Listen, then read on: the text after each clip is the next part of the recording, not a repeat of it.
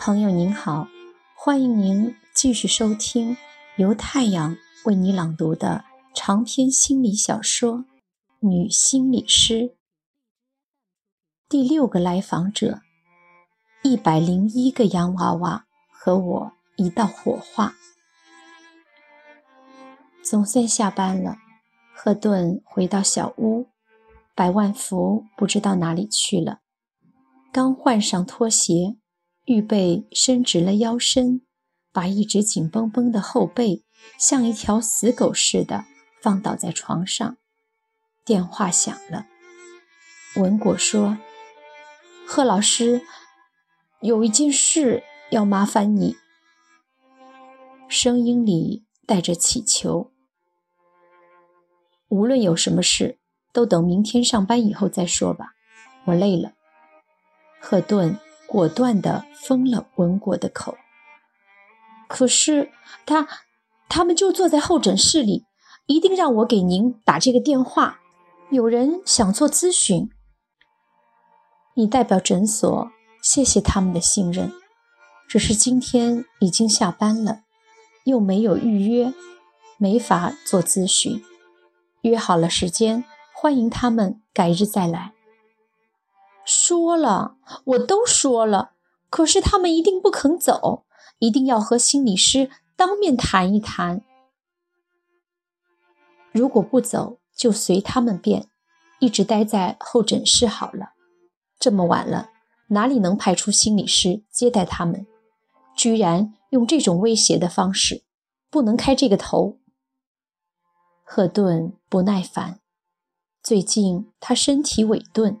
加之和百万福冲突骤起，今天又是多个棘手的案子纷至沓来，时以山穷水尽。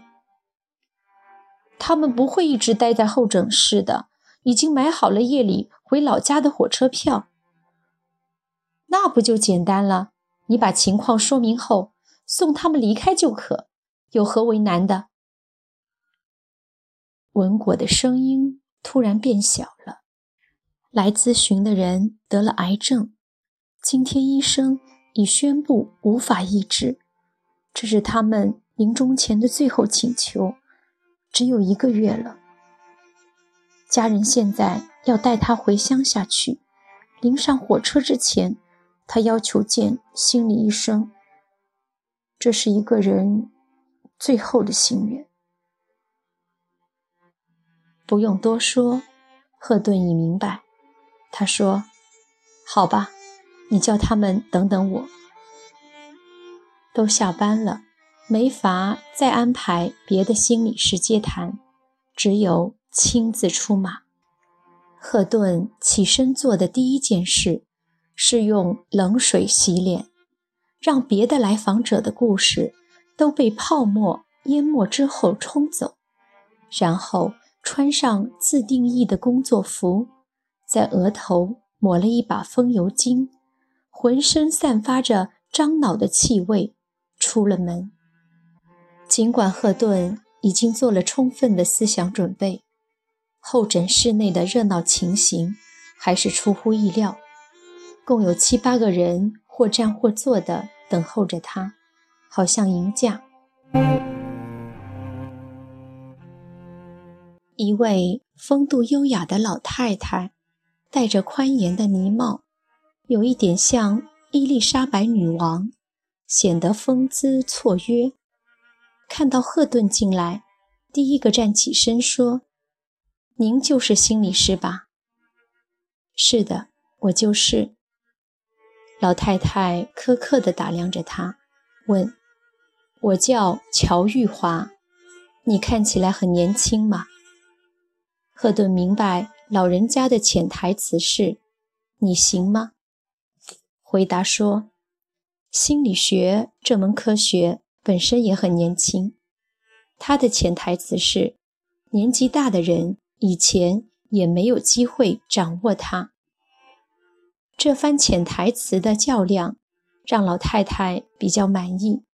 她说：“你都已经下了班，还来为我们加班，谢谢你了。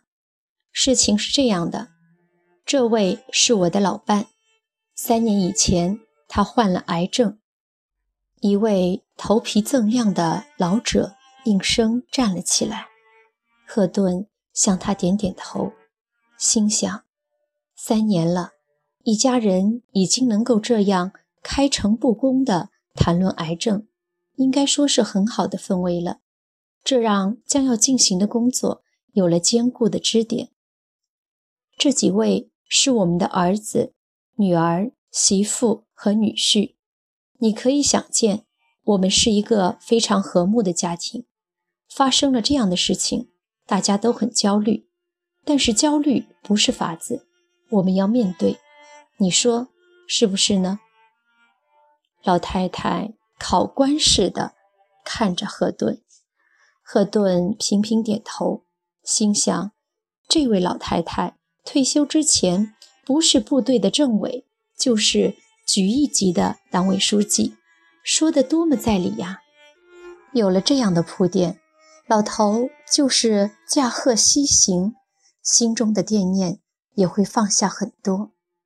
赫顿看了看表，说：“那咱们就开始吧。”老太太说：“好吧，那就开始吧，早点完事，赶火车也从容些。”说完，就随同赫顿进了心理室。“您老还有什么要嘱咐的吗？”赫顿对老太太说。“不是要开始了吗？”“对呀。”马上要开始了。老太太略微思忖，扑哧笑了，摘下了宽檐花帽，一个锃亮的雪白头发如同恐龙蛋壳，暴露在雪亮的灯光之下。赫顿瞠目结舌，由于常常有癌症病人来访，赫顿知道这种寸草不生的头颅。是癌症化疗后的特征之一。姑娘，没想到吧？是我要见心理医生，是我被医生宣布不治，是我要死了。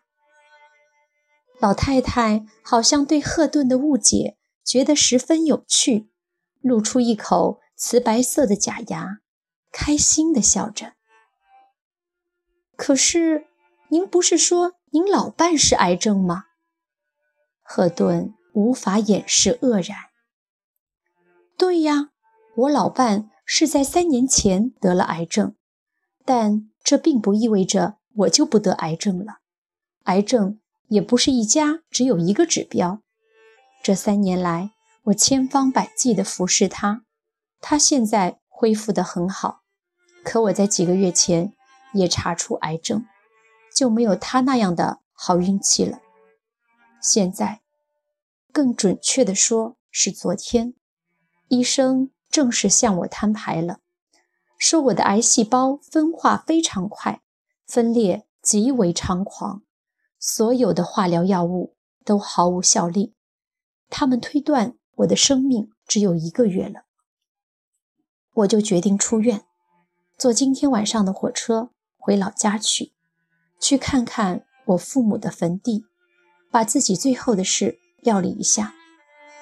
他们问我还有什么要求，那意思就相当于你想吃什么就说话，有什么未了的心愿就一定得到满足。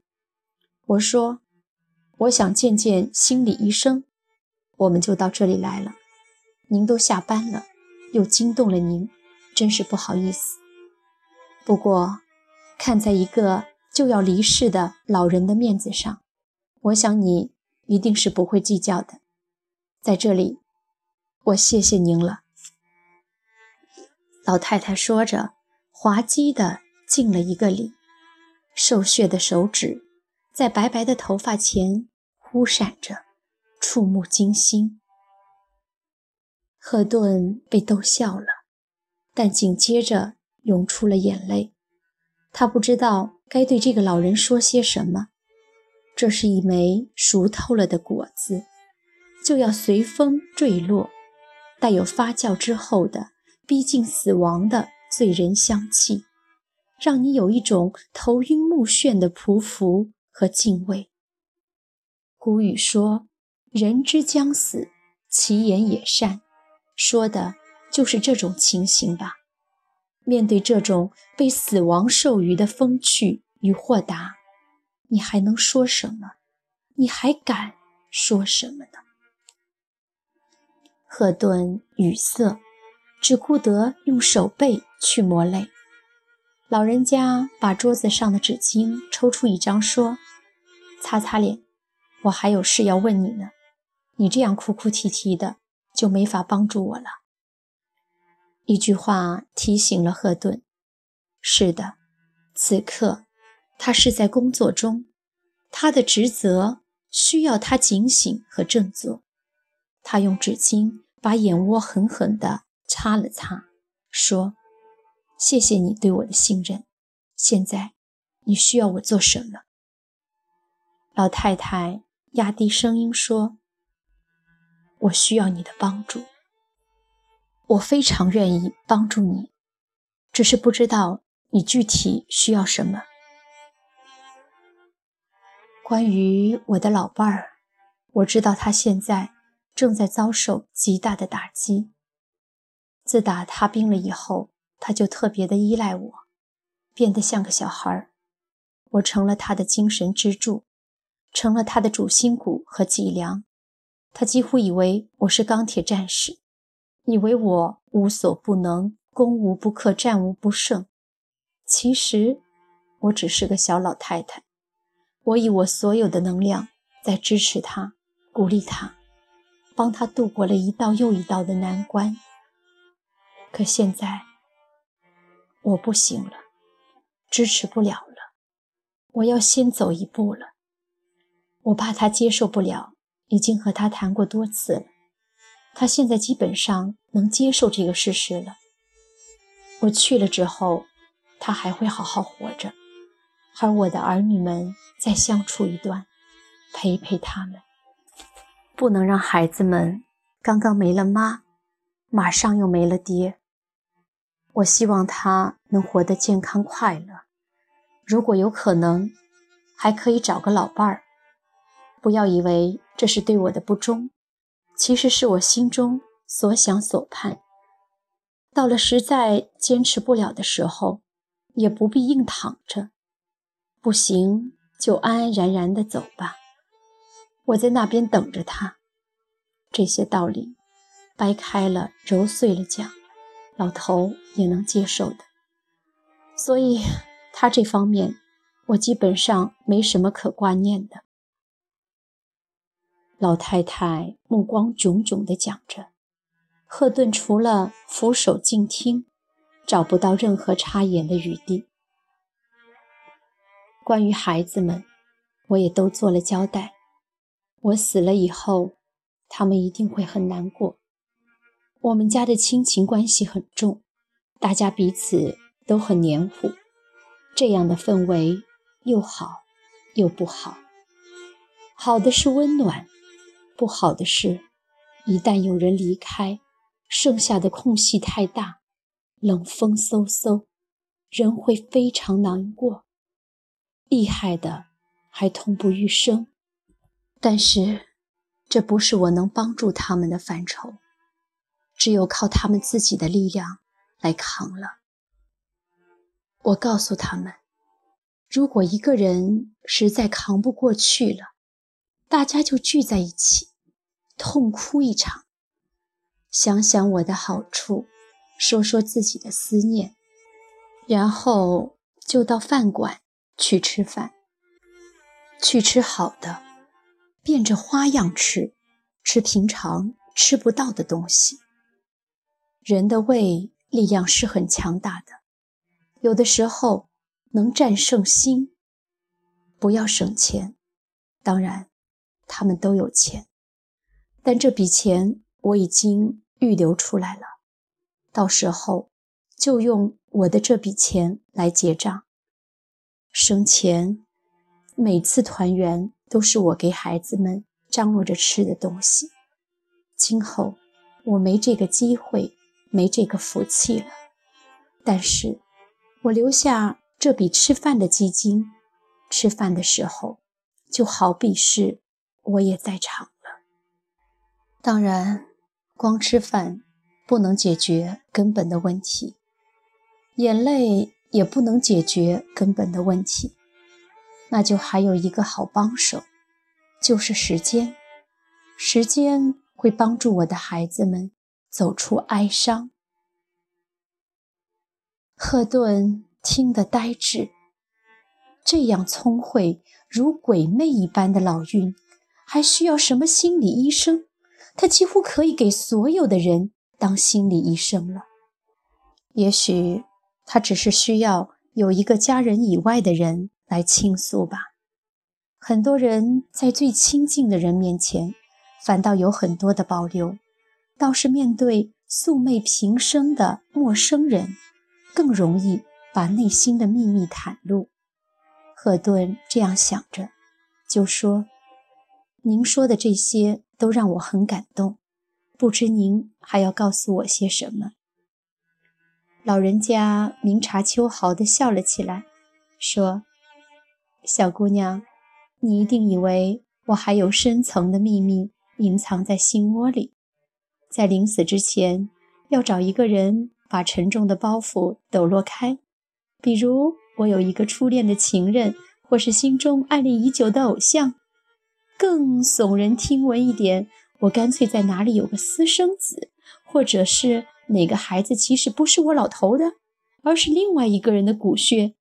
如果往更大的方面联想，也许我当过叛徒、汉奸什么的，历次运动都逃脱了。如今临死之前，良心发现，感觉自己对不起人民，对不起党，临死前要忏悔。不不不不不，完全没有这些，什么都没有，清清白白，光明磊落。我对这个世界没有那么多留恋的东西，该我享有的我都享有了，我已感恩不尽。现在该我放手了。我会遵守规矩，乖乖地放手。有关的事项，我也都把意思和家人交代了。项链给女儿，戒指给儿媳，甚至连居民小组的那点活动经费，我也把账都理清了。小葱拌豆腐，清清爽爽。我没有憾事，我无牵无挂。现在是无事。一身轻了。此刻，赫顿被这个精灵一般的老太太彻底征服，并搞糊涂了。老人家始终掌握着谈话的舵轮，他知道所有的一切，引导着潮流，让听众入瓮。赫顿只有以不变应万变了。这个不变。就是继续俯首帖耳听下去。如果老人需要这样一直讲下去，一直讲到死，他也会洗耳恭听。有句古话叫“死者为大”，将要死的人也为大。终于，老太太运筹帷幄地讲完了，告一段落。她眨眨有点酸的眼睛说。你现在知道我要找你谈什么吗？赫顿老老实实地说：“不知道。”你马上就要知道了。谢谢你的信任。